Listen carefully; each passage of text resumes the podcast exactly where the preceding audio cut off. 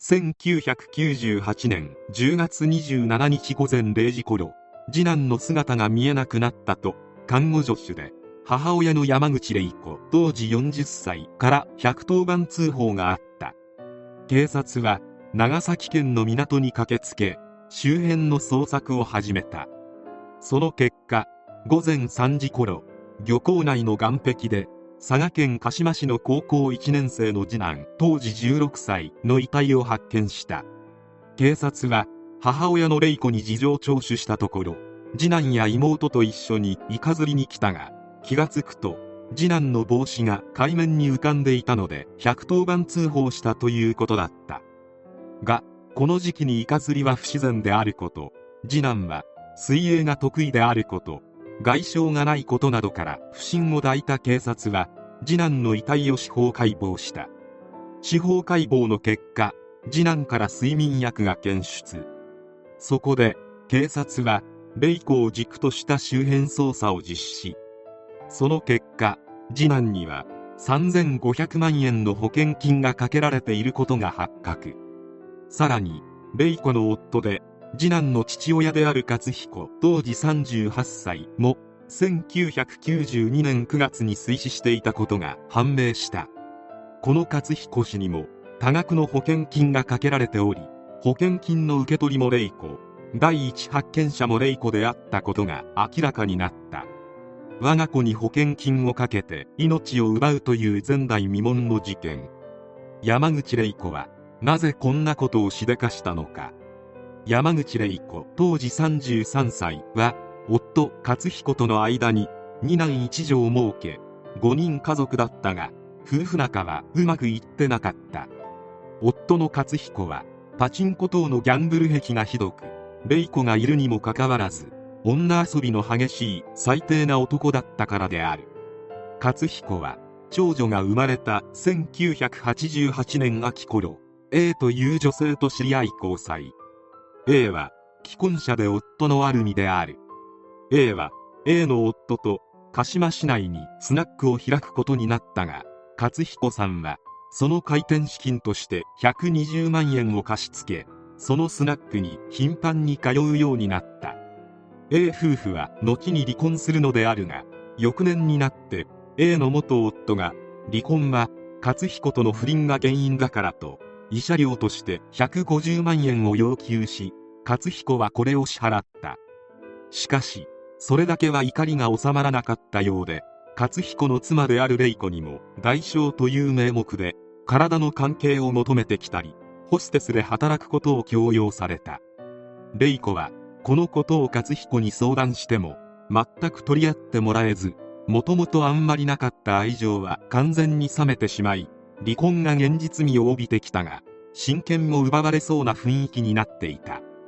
さらに離婚しても財産は渡さないと言われ玲子は勝彦に対し激しい憎しみを抱くようになる。玲子は勝彦を事故死に見せかけて始末しついでに1億円の保険金を手に入れようと考えた。しかし協力者がいる。そんな時に何かと味方になってくれたのがホステスの客だった他尾和夫当時45歳である。玲子は他尾に好意を抱くようになり勝彦始末計画を他尾に話すとすんなり了承してくれた。それもそのはず他尾は多額の借金を抱えており1億円ほどの保険金が得られるなら人の命をも奪いかねない状況だったのである。玲子はもともと看護師であったため病院につてがあり睡眠薬を容易に入手。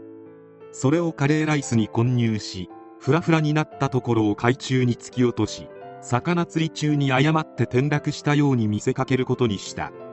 そして他尾の力を借りて睡眠状態の勝彦を海中に突き落とし溺れさせて命を奪った。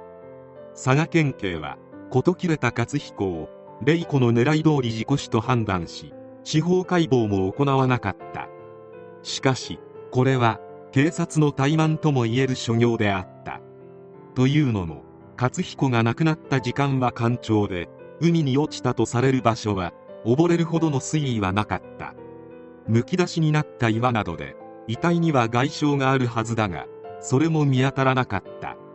また夫が海に落ちたと民家に駆け込んだレイコは雨が降っていないにもかかわらずなぜかずぶ濡れだった。さらに釣りをしていたという場所には釣り竿が1本あっただけで釣り道具やクーラーボックスなど釣り人が準備するはずのものがなかった。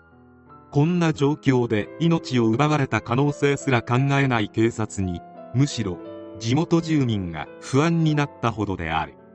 しかしレイコの計画通り1億円を手に入れたがこのお金はとんでもないスピードで溶けることになる。原因は他をのギャンブル。金を手に入れて1年もする頃には1億円は数万円になっていた。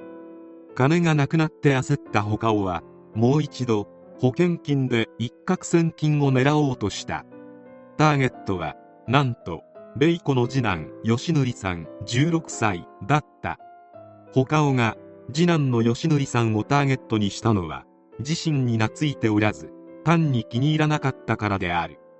レイコは当然のごとく反対したが金に困っていたことも事実で他尾にしつこく説得されたこともあり次男を始末して再度保険金を手に入れて残りの2人の子供と暮らしたいと考えるようになった。そして他尾と縁を切りたいと考えるようにもなり何度も他尾の命を奪おうとするがうまくいかなかった。この間にレイコと他尾は高齢女性の家に強盗に入って住民を脅し約120万円の金銭を得るがかつて1億円を手に入れたことがある2人には全く物足りないものであった。しかもこの強盗も警察にはバレていない。そしてもう次男から保険金を得るしかないと腹をくくったレイコはイカ取りと言って吉典さんを連れ出し睡眠導入剤のカプセルを飲ませて眠らせた。そして眠っている吉典さんの上半身と両足に紙粘着テープを数回巻きつけた上で海中に投げ込んだ。海に落ちた衝撃で吉典さんは目を覚ましてしまう。吉典さんはこの野郎と叫びながら泳いで岸壁に向かったが他尾がこれを阻止。レイコも吉典さんの頭を押さえて海中に沈め息の根を止めた。